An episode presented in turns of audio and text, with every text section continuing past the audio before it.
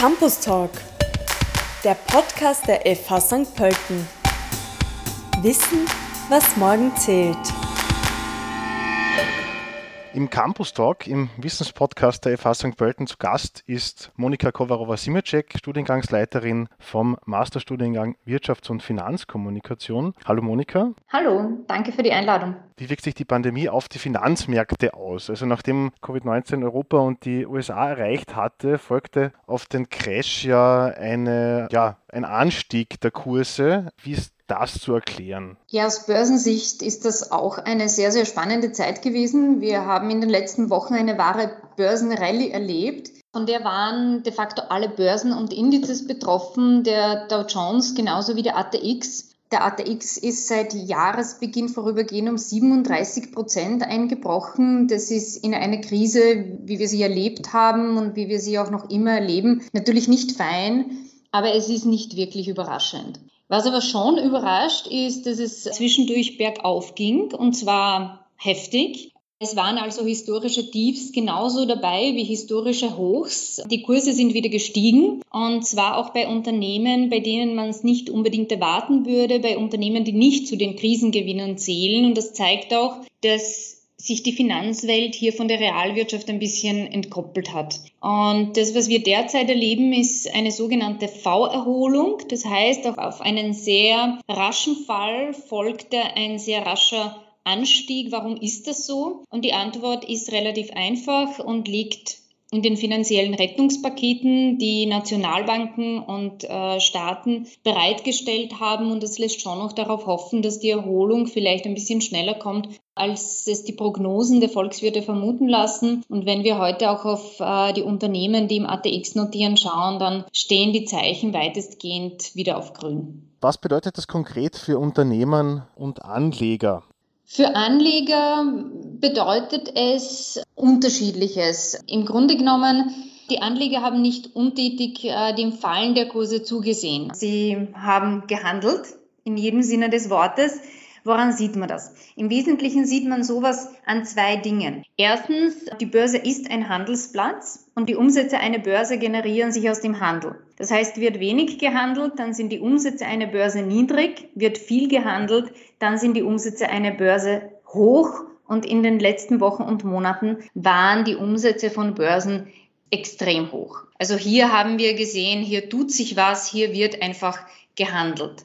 Auch an der Wiener Börse sind die Börsenumsätze sehr stark gestiegen. Die sind so hoch wie in den letzten Jahren bei weitem nicht. Das ist natürlich nicht nur Corona geschuldet, aber schon zu einem gewichtigen Teil. Dazu muss ich aber sagen, der Handel passiert heutzutage weitestgehend elektronisch und vollautomatisiert ohne menschliches Zutun sozusagen. Das heißt, ist durch Algorithmen gesteuert und die sind so eingestellt, dass bei einem bestimmten Schwellenwert automatisch gekauft oder verkauft wird. Und das ist auch das, was wir beobachten konnten. Das heißt, hier haben eben Prozesse stattgefunden, ohne dass konkret Menschen sozusagen den Handel abgewickelt hätten. Und die zweite Sache, die wir beobachten konnten und die auch eben ein Indiz dafür ist, dass äh, sich an den Börsen sehr viel getan hat. Der Goldpreis ist massiv gestiegen und hat auch ein Rekordhoch erreicht. Und das zeigt uns, dass die Anleger sich eben von diesem sehr risikobehafteten Aktienbereich in den sicheren Hafen von Gold und Anleihen zurückgezogen haben, quasi getauscht haben. Und äh, das starke Interesse am Gold sieht man eben auch daran, dass der Goldpreis wirklich sehr stark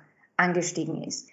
Was wir sonst noch sehen konnten, und ähm, das ist als sehr positiv zu werten, das haben auch äh, die Börsen weitestgehend positiv bewertet, ist, dass bei der Spekulation die Anleger ausgebremst worden sind. Also die Finanzmarktaufsicht in Österreich, die FMA, hat das Wetten auf Kurseinbrüche, sogenannten gedeckte Leerverkäufe verboten. Und das ist sicher ein wichtiger Schritt in diese Phase gewesen, um die Situation nicht noch zusätzlich zu befeuern. Und äh, so ein Verbot ist grundsätzlich ein wichtiger Schutzmechanismus, den man eben in Zeiten wie diesen einsetzen kann und äh, dessen Aufgabe darin besteht, für Stabilität an, an Börsen und äh, an Kapitalmärkten zu sorgen. Das, was ich jetzt beschrieben habe, das gilt grundsätzlich für professionelle Anleger. Also da hat sich viel getan. Äh, da haben wir eben starke Volatilität beobachten können. Das gilt weniger für Privatanleger. Da haben wir gesehen, dass die eher ruhig geblieben sind, was auch gut ist, dass sie sich sehr besonnen zurückgelehnt haben und einmal die Situation beobachteten. Und das ist sicher ganz gut.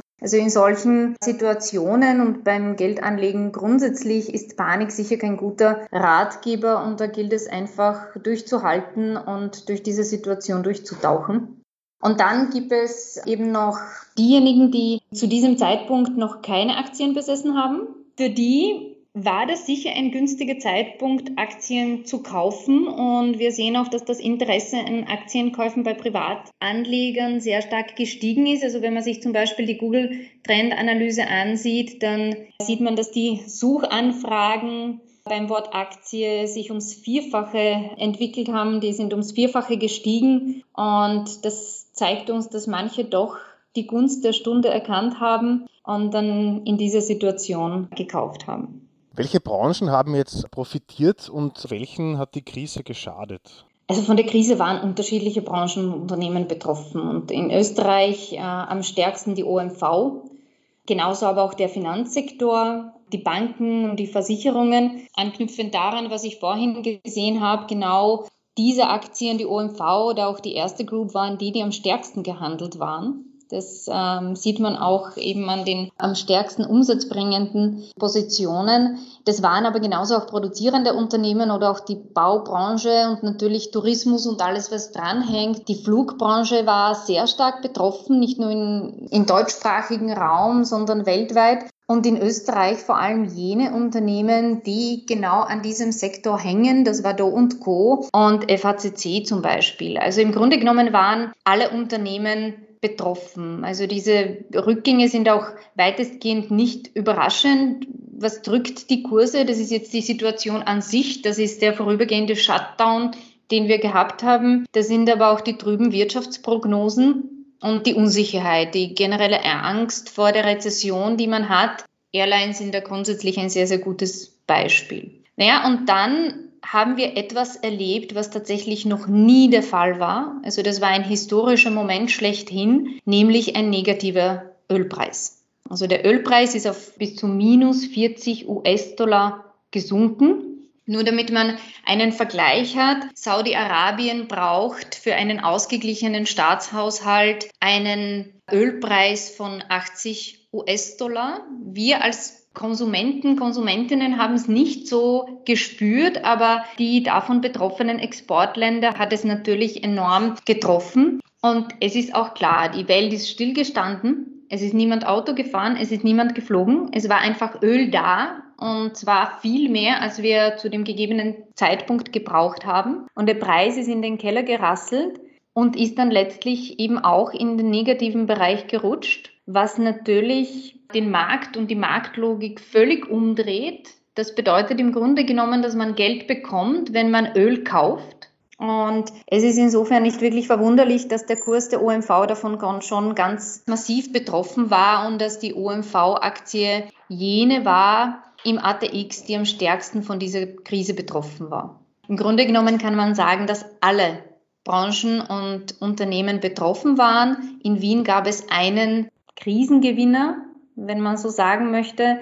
Und das war Semperit. Ein Unternehmen, das schon lange keine Reifen mehr produziert, sondern Schutzhandschuhe herstellt. Und äh, da ist es auch naheliegend, dass genau dieses Unternehmen von dieser Zeit eben profitiert hat. Wenn man sich die Situation weltweit anschaut, dann waren das vor allem Biotech-Unternehmen. Da war natürlich die Hoffnung sehr stark, dass ein Gegenmittel möglichst schnell entdeckt, produziert wird und eben die Hoffnung auf einen wirksamen Wirkstoff hat die Kurse in diesem Bereich steigen lassen. Aber auch das, was wir derzeit alle nutzen, nämlich Zoom und Netflix, auch hier sind die Aktien nach oben gegangen. Das waren definitiv die Profiteure von dieser Krise.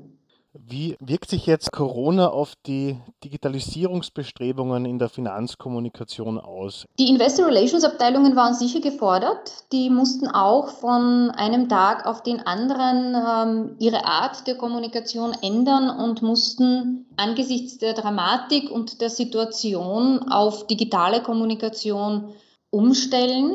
Sie haben zum Beispiel gerade in der heißesten Phase aus der ERs-Perspektive, wo Geschäftsberichte entstehen, wo Hauptversammlungen abgehalten werden, sich neu positionieren, neu aufstellen müssen. Das führte dazu, dass Geschäftsberichte vermehrt digital erstellt worden sind.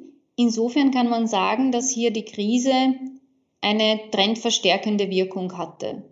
Also digitale Geschäftsberichte sind ein Thema in der Financial Community. Sie werden immer mehr gemacht. Äh, sie werden teilweise ergänzend, teilweise aber auch als Ersatz zu dem klassischen Printprodukt sozusagen produziert. Hier hat aber sicher eine Verstärkung in diese Richtung stattgefunden. Und ähnlich ist es auch bei den Hauptversammlungen. Der Gesetzgeber erlaubt schon seit längerem entweder virtuelle oder hybride Hauptversammlungen, wo ein Event eben physisch, aber eben auch online stattfindet. Das wurde bis jetzt von Unternehmen relativ wenig im deutschsprachigen Raum in Angriff genommen, obwohl es schade ist und obwohl es auch eigentlich die Situation erfordern würde, weil die Investorinnen und Investoren sind ja nicht lokal zentriert, sondern auf die ganze Welt, auf der ganzen Welt verteilt. Und äh, es ist sehr kosten- und zeitaufwendig, eine Hauptversammlung am anderen Ende des Globus zu besuchen. Und hier ist es natürlich eine Abhilfe, auch im Sinne der Nachhaltigkeit, dass solche Veranstaltungen online abgehalten werden. Und auch hier sehen wir, dass viele Unternehmen ihre Hauptversammlungen nicht verschoben haben, sondern auf online, auf virtuell umgestellt haben. Also auch hier hat die Krise wiederum eine trendverstärkende Wirkung gezeigt. Das betrifft alle anderen Events in diesem Bereich. Das sind Roadshows, das sind Pressekonferenzen, die jetzt eben online abgehalten werden müssen. Und was ein wichtiger Aspekt ist, den man so draußen gar nicht sieht, sind die Prozesse im Inneren, wo eben sehr viel auf die digitale Schiene verschoben wurde, so wie in der Lehre, so wie bei uns. Also die Geschäftsberichte, die derzeit entstehen oder vor ein paar Wochen entstanden sind, sind aus dem Homeoffice heraus entstanden. Hier wurden verstärkt digitale Methoden und Tools angewandt, Cloud-Anwendungen, Mobile Devices. Homeoffice haben die Situation dominiert. Das heißt, auch hier bleibt vielleicht auch in Zukunft das eine oder andere gelebte Praxis, auch über die Krise hinaus. Stichwort Digitalisierung und Lehre. Wie ist euch die Umstellung auf Fernlehre jetzt im Masterstudiengang Wirtschafts- und Finanzkommunikation gelungen? Wir mussten tatsächlich von einem Tag auf den anderen auf Online umstellen und das war unbenommen eine Herausforderung, die wir aber sehr gut gemeistert haben. Das spiegelt sich zum Beispiel darin, dass wir nicht einen Termin verschieben mussten oder nicht eine Lehrveranstaltung verschieben mussten. Wir waren auch sehr dahinter, dass wir den Betrieb online aufrechterhalten, damit keine Lern- und Prüfungsstaus im Wintersemester produziert werden. Und das ist weitestgehend gelungen. Das ist den Studierenden, die hier ganz toll mitgemacht haben, den internen und externen Vortragenden zu verdanken, die hier sehr schnell reagiert haben, sich sehr schnell mit neuen Zugängen, mit neuen Tools und Methoden vertraut gemacht haben, zusätzliche Schulungen besucht haben, damit das alles sehr gut funktioniert. Das ist für uns alle ein Learning gewesen, diese Auseinandersetzung mit neuen Zugängen und Methoden. Damit meine ich zum einen, sich eben neue Kompetenzen in diesem Bereich aneignen, aber auch zu evaluieren, was hat gut funktioniert, was hat weniger gut funktioniert. Diesen Prozess haben wir von Anfang an auch sehr strukturiert und systematisch angelegt, damit wir das, was wirklich sehr gut funktioniert hat, auch in der Zukunft umsetzen. Und ähm, wir werden auch infolgedessen, weil sehr vieles gut funktioniert hat, den Anteil an Distant Learning in meinem Masterstudiengang Wirtschafts- und Finanzkommunikation ausweiten. Also wir gehen auf ein Drittel E-Learning, Distant Learning, ein Drittel der Lehre online und zwei Drittel in Präsenz, was das Studium noch berufsfreundlicher macht. Also es war eigentlich sehr positiv. Es war eine sehr, sehr positive und gute Erfahrung. Das Einzige, was uns ein wenig leid tut, ist, dass wir im vierten Semester als Studienabschluss ein großes Vorhaben hatten, nämlich eine Langspiel-Doku zu drehen zum Thema Nachhaltigkeitsberichterstattung, Nachhaltigkeit und Kapitalmärkte. Und da war wirklich alles bereit. Die Kameras sind gestanden, das Drehbuch war fix fertig. Wir haben Termine mit den Interviewpartnerinnen und Partnern ausgemacht. Also wir sollten eigentlich nur mehr loslegen und dann kam eben alles anders. Dann kam Corona dazwischen und dieses Projekt konnten wir in der Form nicht umsetzen. Wir haben es aber nicht aus den Augen verloren. Also das ist ein Projekt, das verfolgen wir weiter. Aber wir mussten natürlich anders reagieren und haben stattdessen Podcasts gemacht und Kurzfilme gedreht. Und der erste Kurzfilm ist auch heute online gegangen und wir sind mit dem Produkt sehr, sehr glücklich. Es ist auch auf der Website und auf unserem Blog Financial Communications fhsdp.ac.at nachzusehen. Also auch hier haben wir aus der Situation das Beste gemacht. Die Bewerbungsfrist für den Masterstudiengang Wirtschafts- und Finanzkommunikation ist am 26. Mai. Mehr Infos zum Studiengang gibt es auf der Website der FH St. Pölten. Vielen Dank, Monika Kovarova-Simicek, für den Besuch im ja, virtuellen Online-Studio und alles Gute für die kommenden Aufgaben. Ja, vielen Dank und bleibt gesund.